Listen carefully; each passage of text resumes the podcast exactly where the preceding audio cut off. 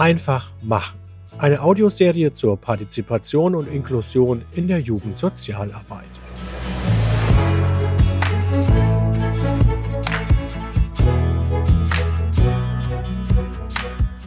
Vier Folgen lang beleuchtet der Paritätische Gesamtverband das Thema Partizipation von jungen Menschen aus mehreren Perspektiven. Die erste Folge dreht sich um die Grundlagen. In der nächsten Episode geht es um die Lebenswelt Schule. In der dritten Folge dann, wie Jugendliche mehr Mitsprache in Ausbildungen bekommen. In der abschließenden Episode um Menschen mit Zuwanderungsgeschichte und Migrationshintergrund. Noch eine kleine Ergänzung. Im Titel heißt es Partizipation und Inklusion. Dazu kurz ein Zitat der Bundeszentrale für politische Bildung. Unter dem Begriff Inklusion werden die Überwindung der Ausgrenzung und die Beschränkung der Beteiligungsmöglichkeiten oder auch der Abbau von Barrieren diskutiert, die verhindern, dass Menschen zum Beispiel von Bildungsangeboten erreicht werden. Dieses Recht auf Inklusion und Partizipation ist in der Kinderrechtskonvention festgeschrieben. In Artikel 12 heißt es, die Vertragsstaaten sichern dem Kind, das fähig ist, sich eine eigene Meinung zu bilden, das Recht zu, diese Meinung in allen das Kind berührenden Angelegenheiten frei zu äußern und berücksichtigen die Meinung des Kindes angemessen und entsprechend seinem Alter und seiner Reife. Das Recht auf Beteiligung von Kindern und Jugendlichen ist sogar eines der vier Grundprinzipien der UN-Kinderrechtskonvention. Da Deutschland diese unterzeichnet hat, sind diese Grundprinzipien hier bindend. In Deutschland finden sich noch an anderer Stelle Partizipationsgebote. Das achte Sozialgesetzbuch, kurz SGB VIII, ist durchzogen davon. Erwachsene sollen Kinder und Jugendliche angemessen einbeziehen. In Paragraph 1 des achten Sozialgesetzbuches, dem Sozialgesetzbuch für die Kinder- und Jugendhilfe, Absatz 1 steht: Jeder junge Mensch hat ein Recht auf Förderung seiner Entwicklung und auf Erziehung zu einer selbstbestimmten, eigenverantwortlichen und gemeinschaftsfähigen Persönlichkeit. Und weiter: Jugendhilfe soll zur Verwirklichung des Rechts nach Absatz 1 insbesondere junge Menschen in ihrer individuellen und sozialen Entwicklung fördern und dazu beitragen, Benachteiligungen zu vermeiden oder abzubauen. Und jungen Menschen ermöglichen oder erleichtern, entsprechend ihrem Alter und ihrer individuellen Fähigkeiten in allen sie betreffenden Lebensbereichen selbstbestimmt zu interagieren und damit gleichberechtigt am Leben in der Gesellschaft teilhaben zu können. Die Idee hinter der UN-Konvention und dem SGB VIII ist die gleiche. Junge Menschen sind meistens unsichtbar, sie haben kaum Macht, Entscheidungen zu beeinflussen, obwohl viele Entscheidungen sie betreffen. Wir sind die Zukunft. Wer sonst? Wir können ja nicht immer wieder die älteren Generationen halt zuhören, weil die haben ja ihr Leben sozusagen schon gewohnt. So, wir sind diejenigen, die dann mit dieser Klimakrise oder sonst was alles halt leben müssen noch die ältere Generation, deren Generation ist ja schon fertig. Wir sind jetzt die nächste Generation, wir sind die Zukunft. So bringt es Sabia Hamed auf den Punkt. Die junge Frau ist 2015 aus Pakistan nach Cuxhaven gekommen. Sie hat vielfältige Partizipationserfahrungen gemacht, unterstützt durch den Jugendmigrationsdienst Cuxhaven. Mehr zum Jugendmigrationsdienst gibt es übrigens in der vierten Folge. Zurück zu den gesetzlichen Rahmenbedingungen. Sowohl die UN-Kinderrechtskonvention als auch das SGB VIII wollen sicherstellen, dass Kinder und Jugendliche nicht nur gefragt, sondern ihre Meinungen auch berücksichtigt werden. Grundsätzlich sieht es mit der Jugendbeteiligung in Deutschland gut aus. Waldemar Stange war Professor für Sozialarbeit an der Leuphana Universität Lüneburg und hat viel zum Thema Partizipation geforscht. Gerade Kommunen beteiligen junge Menschen oft zu Stange. 13 von 16 Bundesländern haben Regelungen für Jugendpartizipation getroffen. Vorreiter sei Schleswig-Holstein. Dort wurde vor etwa 25 Jahren die Kommunalverfassung geändert. Das war damals ein sehr mutiger Schritt, als man gesagt hat, die Gemeindeordnung, sprich Kommunalverfassung, das ist ja sagen wir, das Gesetz, das die örtlichen Akteure lesen. Also so ein Bürgermeister, eine Bürgermeisterin, der liest die Kommunalverfassung und sagt, aha, da steht drin, was ich machen darf und muss. Und da ist in Schleswig-Holstein vor über 25 Jahren die Kommunalverfassung geändert worden. Und das war sehr schwierig natürlich. Also da steht jetzt drin in Schleswig-Holstein, Kinder und Jugendliche sind an allen Entscheidungen, die sie betreffen, zu beteiligen. Und als Mussvorschrift in Schleswig-Holstein. In den letzten 25 Jahren sind die Beteiligungswerte von etwa 30 auf heute etwa 60 bis 70 Prozent gestiegen. Es hat sich was entwickelt. Wir sehen natürlich immer das letzte Drittel der Menschen die nicht mitgegangen sind. Um dieses letzte Drittel geht es in diesem Podcast auch wenn die Beteiligung aller Jugendlichen gewünscht ist. Doch die Jugendsozialarbeit als Teil der Kinder- und Jugendhilfe hat eine definierte Zielgruppe. Also die Jugendsozialarbeit richtet sich ja speziell an Jugendliche, die aus unterschiedlichsten Gründen benachteiligt sind oder einfach Startschwierigkeiten haben oder ähm, auch psychische Probleme. Und die werden aus unterschiedlichen Gründen nicht erreicht, weil sie ähm, auch in Schulen nicht gesehen werden. Samina Imam ist Fachreferentin für Jugendsozialarbeit beim Paritätischen Wohlfahrtsverband in Nordrhein-Westfalen. Ziel der Jugendsozialarbeit ist es, sozial benachteiligte und/oder individuell beeinträchtigte junge Menschen in ihrer schulischen und beruflichen Entwicklung und sozialen Integration zu fördern. Im Zentrum der Arbeit steht dabei die Verbesserung der Lebenslagen junger Menschen, die zum Beispiel durch Armut, fehlende Schulabschlüsse, Ausbildungs- und Arbeitslosigkeit, Wohnungslosigkeit, Diskriminierung und Stigmatisierung geprägt geprägt sind. Partizipation als Ziel und Instrument ist in der Jugendsozialarbeit, ebenso wie generell in der Kinder- und Jugendhilfe von zentraler Bedeutung, steht auf jugendsozialarbeit.de, dem Internetauftritt des Kooperationsverbundes Jugendsozialarbeit.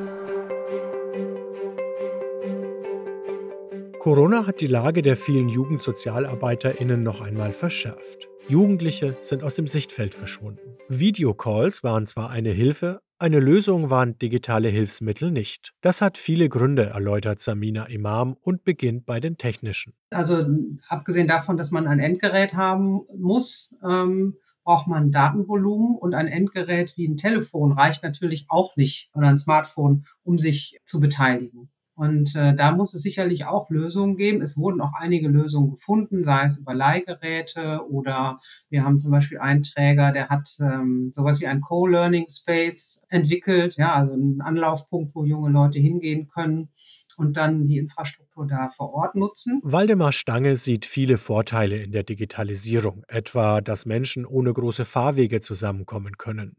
Trotzdem rät er zur Vorsicht. Man darf sich nicht darüber täuschen, dass es das Supermodell für die Jugendlichen ist. Also ich würde es auch nicht gegeneinander ausspielen. Aber ich bin gegen die Überschätzung auch. Die, die, die läuft gerade bei Unbedarften und sprich insbesondere bei Politikern, äh, glaube ich, die überschätzen das total.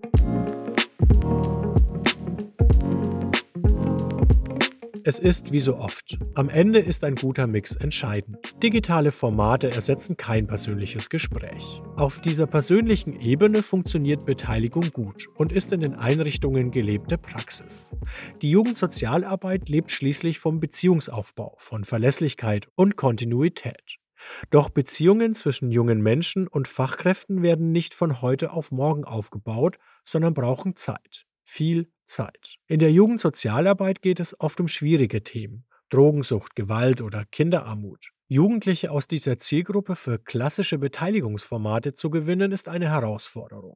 Claudia Brunzemann ist wissenschaftliche Mitarbeiterin am Institut für Sozialarbeit und Sozialpädagogik an der Leuphana Universität Lüneburg. Wenn ich denn möchte, dass die Jugendlichen darüber sprechen, muss ich sichere Räume schaffen. Die habe ich in dieser Welt der Bundesebene, habe ich die oft nicht. Also wo alles gerne aufgenommen wird, wo es auf Facebook sofort gepostet wird und so. Wie kriegt man da so einen Dreh rein, dass, dass alle Ebenen tatsächlich davon profitieren können? Und das finden wir halt auch total schwierig. Ziel muss sein, die jungen Menschen in ihren Interessen zu unterstützen und partizipative Lern- und Erfahrungsmöglichkeiten zu eröffnen.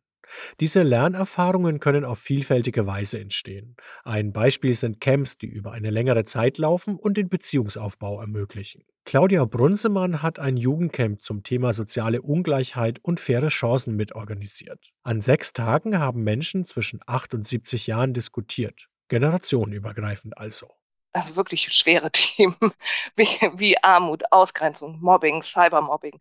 All diese Themen wurden in diesen verschiedenen Workshops angeboten, wo sich jeder einen Workshop aussuchen konnte, der ihm jetzt gerade interessierte. Und drumherum fand aber auch ganz viel Kreativität statt. Also ganz vieles, wo sich die Teilnehmenden selber einbringen konnten. Upcycling zum Beispiel war so ein Thema, was auch gut zum Thema Armut passte. Gesundes Kochen, alles Mögliche war drumherum.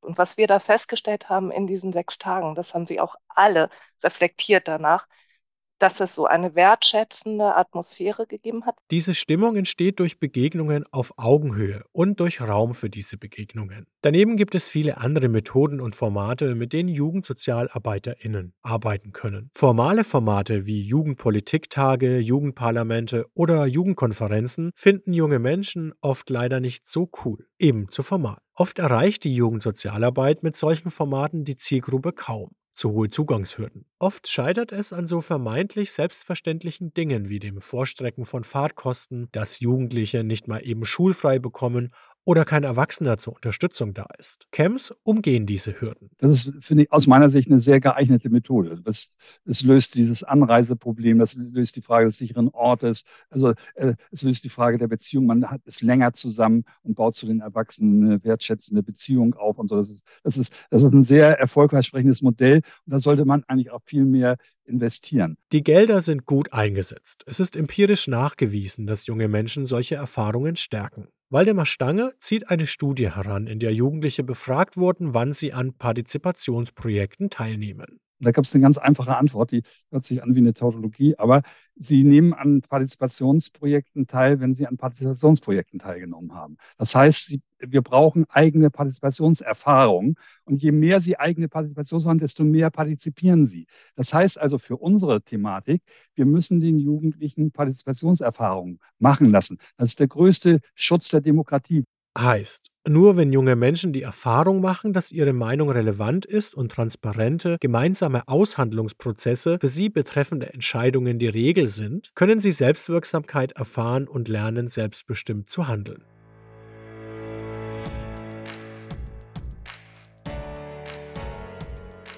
Selbstbestimmung. Das bedeutet für junge Menschen natürlich auch, eigenes Geld nach ihren eigenen Vorstellungen auszugeben. Diesen Ansatz gibt es auch im Bereich der Partizipation. Jugendbudget heißt das beispielsweise. Es gibt sowohl international als auch national unheimlich gute Erfahrungen mit Jugendbudgets. Also äh, in welcher Form auch immer. Also Jugendliche kriegen einen relevanten Anteil an äh, Geld und verteilen das Geld an andere Jugendliche. Das, das äh, funktioniert bei Schülerbudgets gut, das, bei allgemeinen äh, Jugendbudgets auch sehr gut. Und äh, äh, man muss sich mal überlegen, was das bedeutet. Da machen sich Jugendliche Gedanken darüber, wie können wir anderen Jugendlichen helfen. Und dann kommen Jugendliche und sagen, wir brauchen mal das und da brauchen wir Unterstützung und dann geben die Geld. Vielleicht fragen sich einige Hörerinnen, ob das zu viel Verantwortung für die Jugendlichen ist. An der gerechten Verteilung von Geldern scheitern ja sogar Erwachsene regelmäßig. Waldemar Stange schildert einen Fall aus einer Kommune. Die haben so ein Jugendbudget gemacht und haben den Jugendlichen aus Spenden und aber auch aus kommunalen Mitteln haben die Geld gegeben. Und dann haben die Jugendlichen gesagt, ja, aber wenn die anderen Jugendlichen, wenn die jetzt einen Basketballkorb haben wollen zum Beispiel, oder wenn sie meistens gar nicht ganz so großartige Sachen, die die beantragen, oder für ihr Jugendzentrum irgendwas haben wollen, dann müssen, können wir das Geld ja nicht einfach verschenken. Also müssen sie, müssen sie erstmal sagen, was sie damit wollen. Und dann haben die ein ganz einfaches Formular entwickelt. Das ist ein Blatt nur, das, das man mit, mit Unterstützung relativ leicht ausfüllen kann. Ein Blatt. So kann Verwaltung auch funktionieren, verständlich und barrierefrei. Kein Vergleich zu den komplizierten Anträgen, mit denen sich Jugendsozialarbeiterinnen sonst rumschlagen. Klar, die Verwaltung muss mitspielen. Das Beispiel zeigt auch, dass Kinder und Jugendliche durchaus in der Lage sind, mit fremdem Geld umzugehen und es zum Wohle der Gesellschaft einzusetzen. An Schulen, in Kommunen und übrigens sogar auf Bundesebene. Im Januar 2021 startete das Jugendbudget des Bundesjugendministeriums. Zuerst hat eine Jugendjury aus 60 Ideen, die im Rahmen eines Hackathons entstanden sind, 31 ausgewählt. 2600 Jugendliche haben dann 10 Gewinnerprojekte gewählt. Jedes dieser Projekte kann nun mit bis zu 100.000 Euro gefördert werden. Die Grundkonstruktion, dass man Jugendlichen Geld gibt, und dass sie es selber verwalten. Das funktioniert hundertprozentig gut. Das könnte man viel mehr machen. Und das ist natürlich, das ist für beide Seiten schön. Das ist die, diejenigen, die das Geld gerne hätten, die müssen sich mit ihrem Vorhaben auseinandersetzen, die müssen es natürlich begründen. Und diejenigen, die das Geld vergeben, für die ist es auch eine ganz tolle Erfahrung. Auch für die ist es auch selbstwirksam. Spätestens jetzt dürfte deutlich geworden sein. Partizipation hat viele Effekte. Beteiligung fördert Selbstwirksamkeit, Verantwortungsbewusstsein und den gesellschaftlichen Zusammenhalt. Eines ist sie nicht, ein Selbstläufer. Sie erfordert gute Planung, SozialarbeiterInnen müssen die Veranstaltungen vorbereiten, alle TeilnehmerInnen briefen, dann dokumentieren und auch alle über die weiteren Schritte informieren. Damit dieser Rahmen funktioniert und strukturiert, braucht es kompetente Fachkräfte und Haltung, sagt Judith Jünger. Sie ist Referentin für Migration und Integration beim Bundesverband Evangelische Jugendsozialarbeit. Eben gerade auch zu sortieren, wo bin ich mit, auf welcher Ebene, mit welchen Jugendlichen unterwegs, mit welchem Anliegen. Und das führt mich eigentlich zu dem letzten Punkt. Ich glaube, das größte Plädoyer ist, die Dinge, die wir tun, vielleicht engagiert zu tun, aber, aber eben selbstreflektiert zu tun. Also ich glaube, die Selbstreflexion, das ist das Allerwichtigste. Und dass wir uns immer wieder hinterfragen und die jungen Menschen in diese Selbstreflexion mit einbeziehen, damit wir eben nicht am Ende in so eine Paternalismusfalle tappen, um ihnen zu helfen oder für sie das Richtige zu tun, sondern mit ihnen gemeinsam die Zukunft zu gestalten. Also äh, Jugendpartizipation beruht darauf, dass gute, äh, gute Erwachsene da sind.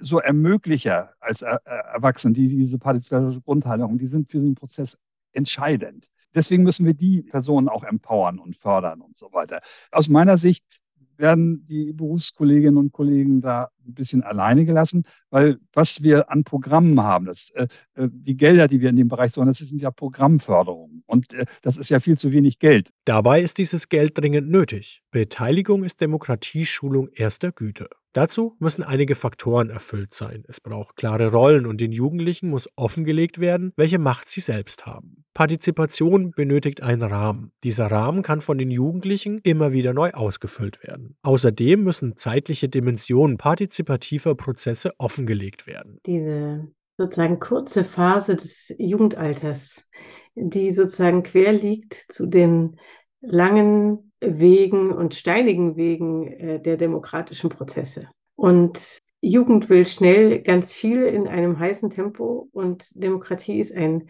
kalter, langer Prozess.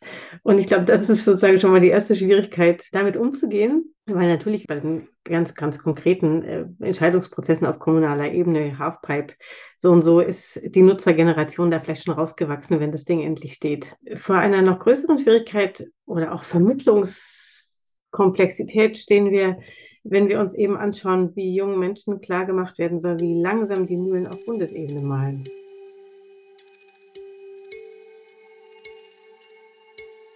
Eine der großen Herausforderungen ist es, junge Menschen strukturell zu beteiligen. Das heißt, sie dauerhaft in Entscheidungen einzubeziehen. Dabei geht es nicht nur um die direkte Mitbestimmung, etwa dass junge Menschen durch Wahlen mitentscheiden. Das, was uns wichtig geworden ist, auch in den letzten Jahren, ist eigentlich eher die jungen Menschen in ihrer Expertise für ihre Lebenswelt ernst zu nehmen als Experten und sie als Beratende in Prozesse mit reinzunehmen. Also wir reden eher von Politikberatung und grenzen es eben auch ab zu Lobbyarbeit. Lobbyarbeit ist was, was wir als Verbände anwaltschaftlich machen, manchmal auch mit einem leicht paternalistischen Duktus machen, aber auf jeden Fall stellvertretend tun. Wir erheben stellvertretend die Stimme für die jungen Menschen, um Gesetzesvorhaben zu beeinflussen. Wir wollen aber auch, dass die jungen Menschen selbst äh, gehört werden. Aber nicht, weil sie dann eine Entscheidung X zu treffen haben, sondern weil sie aus ihrer Lebenswelt Zusammenhänge berichten können, die kein Experte so schildern könnte. Das heißt auch, dass Jugendliche aus allen gesellschaftlichen Bereichen und Milieus einbezogen und gehört werden. Erwachsene können sich nur schwer in jugendliche Lebenswelten einfühlen. Und da sind wir wieder am Anfang angelangt. Bei den Jugendlichen, die weniger auf Demos ihre Forderungen laut vortragen. Doch ihre Forderungen erst tragen dazu bei, dass unsere Gesellschaft gerechter wird. Gute Partizipation braucht offene Fachkräfte, Politikerinnen und Jugendliche. Menschen, die sich auf Augenhöhe begegnen wollen. Beteiligung kostet, die Fachkräfte Zeit und Engagement, die Träger Geld. Dieses Geld muss die Politik bereitstellen, gerade auch im Hinblick auf die Angriffe auf die demokratische Gesellschaft. Partizipation ist die beste Selbstwirksamkeitsschule. Das Geld ist jedenfalls gut angelegt, sagt Waldemar Stange. Wir wissen seit Jahren, dass das Geld, das der Staat sozusagen in die Hand nimmt, um in der Jugendhilfe was zu machen, dass es am besten investiert ist bei den am meisten Benachteiligten. Es gibt eine Studie, da hat man für einen Stadtteil untersucht, wenn ich jetzt, sagen wir mal, eine Million in die Hand nehme und in diesem Stadtteil äh, flächendeckend pädagogische Angebote, im Kulturbereich, was ich Kinder kriegen, Musikinstrument und was ich alles, und oder auch politische Angebote. Und da hat man gemessen, wie die Intelligenzentwicklung im Stadtteil war, bei den einzelnen Zielgruppen. Und da war ganz eindeutig, also wenn ich jetzt die Zielgruppen, sagen wir mal, der Mittelschichtkinder, also meine Enkelkinder, wenn die so ein, von so einem Programm profitieren, das angeboten wird, dann fördert das deren Intelligenzentwicklung, sagen wir mal, um 5 Prozent. Wenn ich aber das gleiche Geld investiere in den Gruppen der Jugendsozialarbeit, dann profitieren diese Kinder vielleicht mit 40 Prozent. Das heißt, wir haben die größten Wirkungen da, wo die meisten Benachteiligungen sind. Das heißt, jeder kluge Staat würde sein Geld einsetzen bei den Benachteiligten. Das hat die größte Wirkung. Die anderen brauchen die Hilfe gar nicht. Soweit einige grundlegende Anregungen zur Partizipation in der Jugendsozialarbeit. Mehr Infos zum Thema und weiterführende Links stehen natürlich auch in den Shownotes. In der nächsten Folge geht es um Beteiligung in der Schule, wie schulbezogene Jugendsozialarbeit unterstützt und wie gemeinsam mit den Jugendlichen der Übergang in den Beruf gestaltet werden kann. Einfach machen ist ein Podcast des Paritätischen Gesamtverbandes gefördert mit Mitteln des Bundesministeriums für Familie, Senioren, Frauen und Jugend. Mit Sabir Hamid, Samina Imam, Waldemar Stange, Claudia Brunsemann und Judith Jünger. Redaktion Claudia Linzel. Autor Jan Schilling. Ein Podcast frisch aus dem Akustikwerk 2022.